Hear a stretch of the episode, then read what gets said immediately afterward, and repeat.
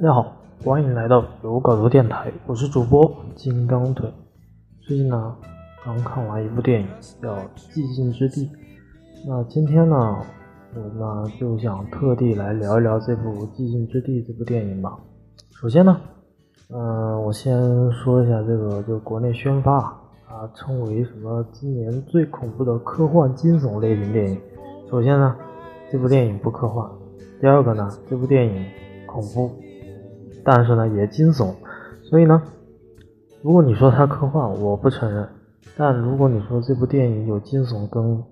嗯恐怖的成分，我绝对承认，因为它有 B 级片的类型嘛。所以我觉得《寂静之地》这部电影给我的感受是，它是一个嗯恐怖电影，是一个惊惊悚电影，是一个让人有这种本能的这种，就是对于恐惧的这种惧怕感的欲望是。绝对有的这部电影。那我们呢，首先呢，先来介绍一下影片信息。本部电影是的这个出品方是派拉蒙影业，呃，和美国的这个叫白金，嗯，白金什么呢？我看一下啊，跟美国的一家这个叫什么呢？应该是一个独立制作公司啊，就是叫。叫美国白金沙丘制片公司啊，共同这个出品的一部恐怖惊悚嗯类型的电影。当然了，这部电影的分级来说的话，好像是 PG PG 级的，但是没有到 R 级这个成分，因为里面没什么血腥的暴力的镜头。嗯，但是呢，我回头啊，我们先嗯寂静之地先主要内容不不怎么讲啊。来讲一下派拉蒙啊，派拉蒙影业最近都喜欢拍一些小成本的一些电影，包括那个科幻惊悚片那个《湮灭》啊，那个是科幻惊悚片，《湮灭》啊，因为它有科幻的内核，一个一个内核在里面，有一个这个《湮灭》里面讲到的一些这个就相当于灯塔啊，包括这些什么条件的那些什么就是什么物理的重影啊这些东西，这是科幻的成分。那你换到这部分，就是这个电影当中来，这个寂静之地有什么科幻的？是这个电影里面故事的主呃故事的怪物的恐吓，就是外来的一个呃一个一个什么，相当于陨石到达地球，然后就逃出来了一些怪物，然后就开始这个呃捕杀人类。那这个就是科幻的硬外壳嘛？他也没有讲为什么这个这个这个就是相当于天体的陨石为什么会掉落到地球上来。所以它只是一个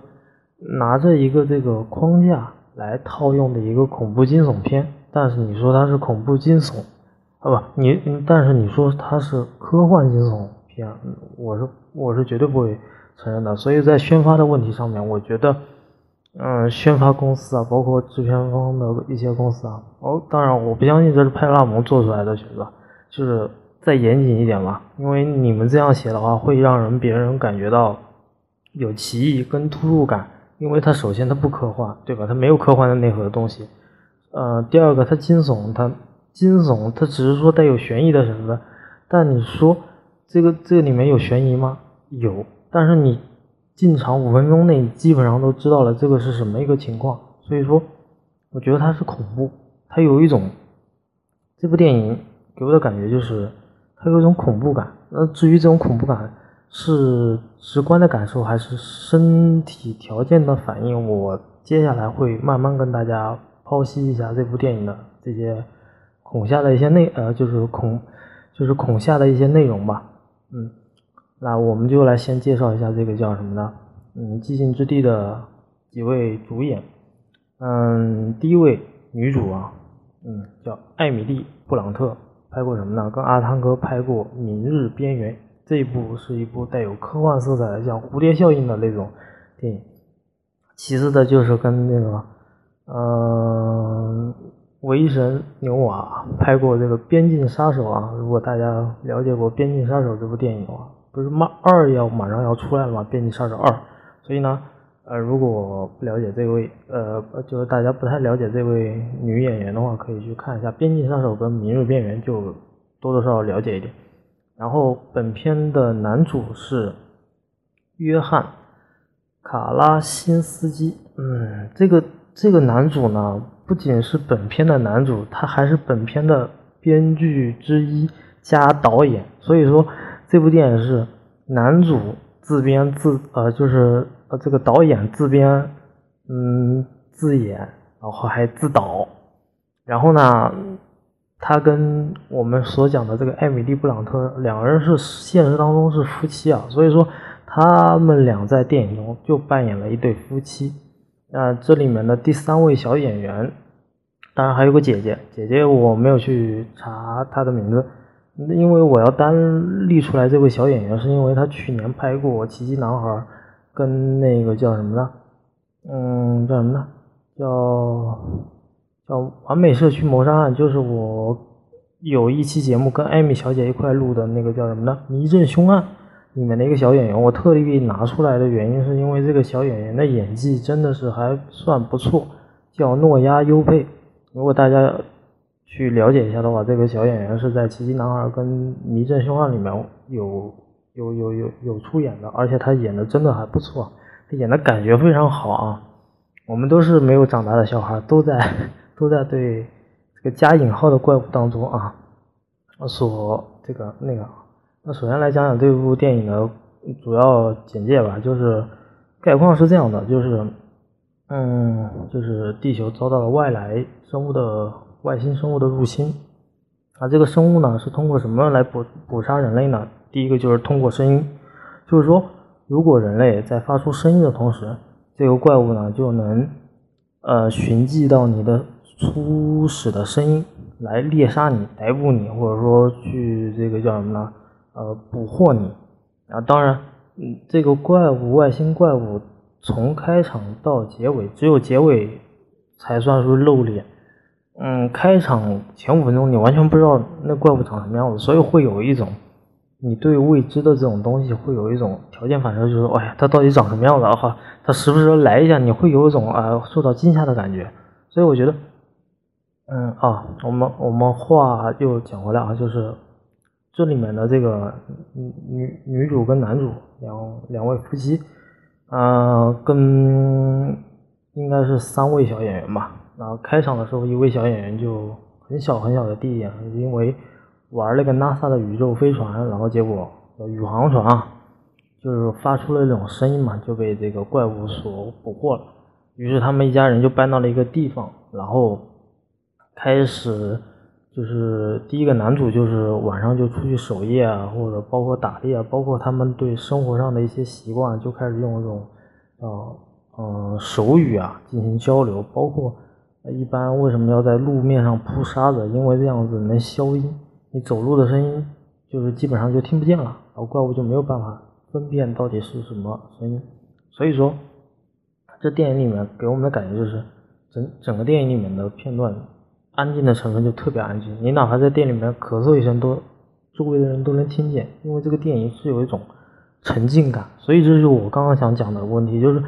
它唯一的一种代入感就是沉浸感，让你带入到这个电影当中去，就是在一片寂静、一片安静的环境上，时不时的冒出一个怪物，时不时的来一个什么特别让你受惊吓的一种东西啊，所以这个我要延伸到一个心理层面上面的一个东西了，就是。恐惧，恐惧，这部电影在表达一种恐惧，对吧？恐惧我们延伸出来是从人人本性对未知事物的本能的恐惧一种条件反反射，就是我们对未知事物不了解的情况下面，我们会本能的产生惊吓、恐惧，包括不安，这这都是这都是都是我们的本能反应。然后从不安。到条件反射之后，我们到下面一层来就是求生的欲望，就是我们对未知的东西，如果它对我有威胁啊，我会有一种相当于自卫的方式去，呃，要不干掉它，要不我解决不了它，我就去躲、去逃、去找任何方式去进行自我的求生欲望啊，这就是这部电影，我觉得它内核的东西就是有一种，它告诉你人。在个人来看，我是一个独立的个体。那我在受到威胁的时候，我会选择求生的欲望，对不对？然后他不单单说从男主这个人，他的这个适应这个环境的能力很强，这个就是影片电影当中这个男主，他对这些事情他很了解，他知道哎怪物在于多大的声音发出来才会追捕他们，就是就像他带他儿子教他儿子本领的时候，就告诉他儿子说，你放心，瀑布的声音比周围的声音都要大，我们发出再大的声音，怪物都听不到，哎。就是男主在对这件事情上，他掌握了规律，他找到了一些我可以克服，嗯，自我的这种恐惧的这种一种解决方式吧。我觉得他是能找到一种习惯跟规律，包括呃，在这个原始社会当中，这个在母系社会当中啊，对吧？就是男性真的就是出去打猎的、狩猎的这种，他会去探究、发现，包括猎物的一些。行为习惯，他会做出判断，或者说包括解决这些问题，他会去做，对不对？所以说，我觉得这部电影的内核就是从恐惧到人性的这个对未知的一种本能的条件反应，然后第三层就是求生的这种欲望呢非常强烈，然后下面一层，我在我因为是看完电影之后回来思考了一下嘛，我觉得下面一层第二层的感觉就是，嗯，独立个体与群体。呃，牺牲意识就是电影当中，就是如果说单独撇开来看，把呃女主把女主这些孩子撇开来，单独看男主的话，男主作为一个独立个体，可以可以说是非常优秀的。他在面对恐惧、面对任何问题的时候，他能做出相对来说比较正确的判断，他能解决问题，对不对？那所以就是我们再看到整个群体，群体当中，他的小儿子是不太愿意。跟他的父亲出去，相当于相当于狩猎啊，或者说去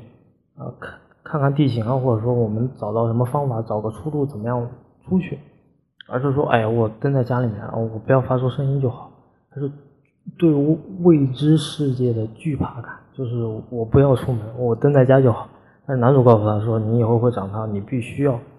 必须要去面对这些问题。他在教孩子说，你要面对问题。所以这个电影。第二层意思，我觉得是，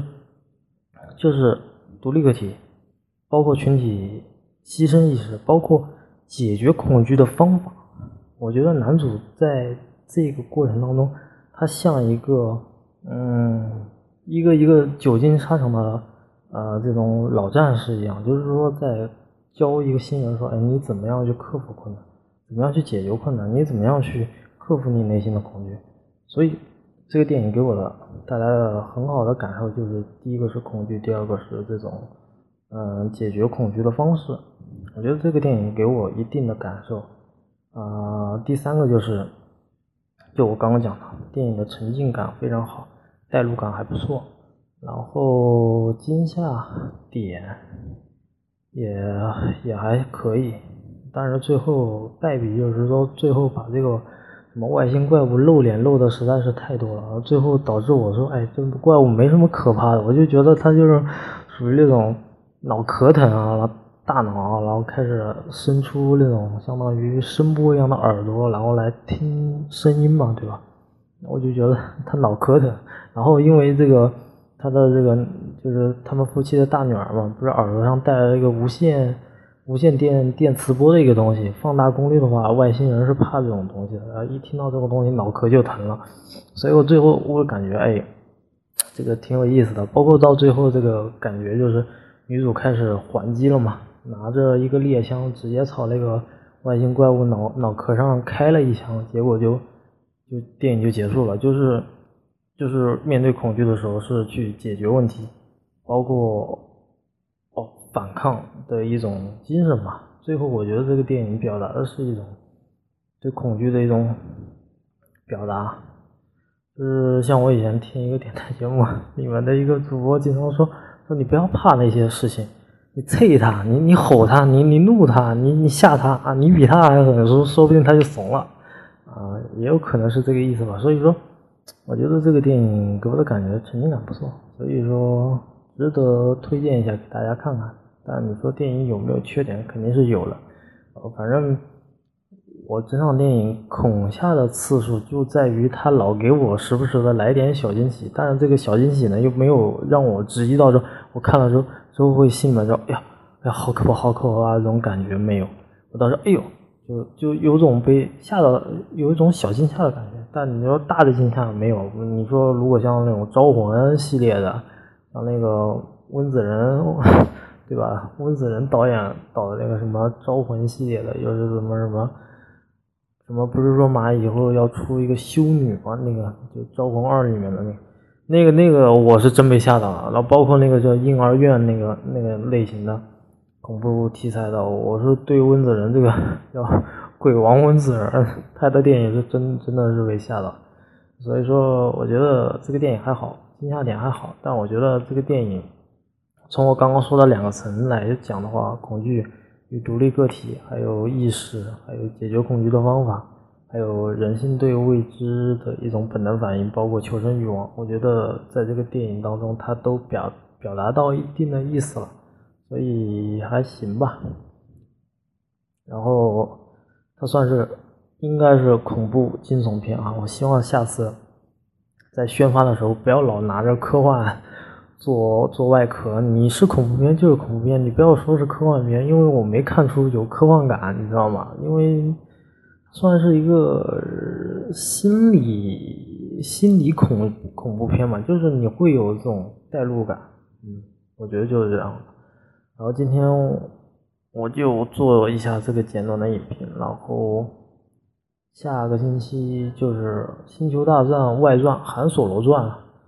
然后这个电影我会第一时呃也不是第一时间我看吧，如果工作不怎么忙，我会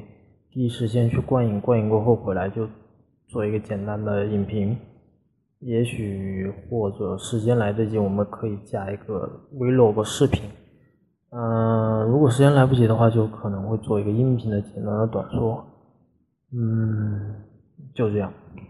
嗯，然后呢，也欢迎各位收听我们的电台的这个音频内容，包括也希望大家可以通过我们的电台内容到我们的这个公众账号里面来了解更多的音频内容以及一些视频内容都会有的。如果大家有兴趣的话，可以订阅我们的公众号来了解一下我们的这个呃音频的一些节目内容。如果觉大家还觉得比较不错、有意思的话，也希望给我们留言，呃，跟我们互动。然后今天我们节目就到这里，我是金刚腿，希望大家与我互动。今天就到这里，拜拜。